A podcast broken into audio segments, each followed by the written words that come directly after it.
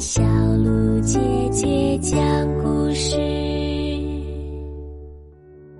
宝贝，你好呀，我是你的葫芦姐姐，又到了葫芦姐姐给你讲《伊索寓言》故事的时间啦。今天晚上我们的故事叫做《恢复自由的夜莺》，你准备好了吗？那么就竖起小耳朵，我们的故事开始啦！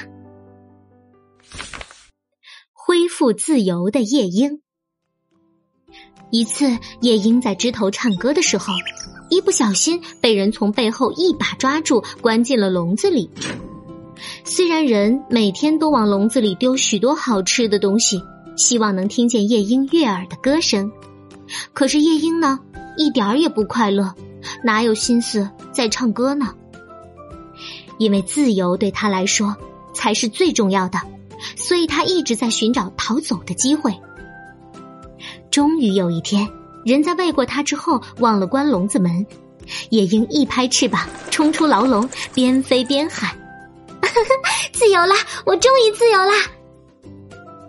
从那天开始，大家又看见夜莺回到了枝头，一遍又一遍唱着欢乐的歌。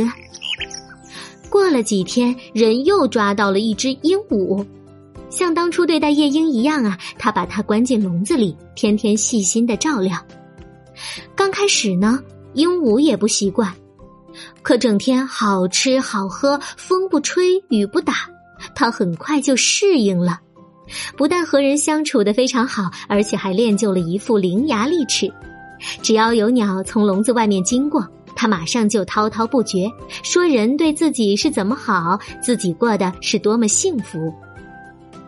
碰巧啊，夜莺也从这里飞过，鹦鹉看见，急忙叫住它说：“你真傻到家了，这里多快活呀！我看你还是回来吧。”夜莺摇摇头，回答说：“嗯，只要拥有自由，生活的再苦我也心甘。可能你待在这个笼子里会感到开心，但对于我来说，这里面却是最痛苦的地方。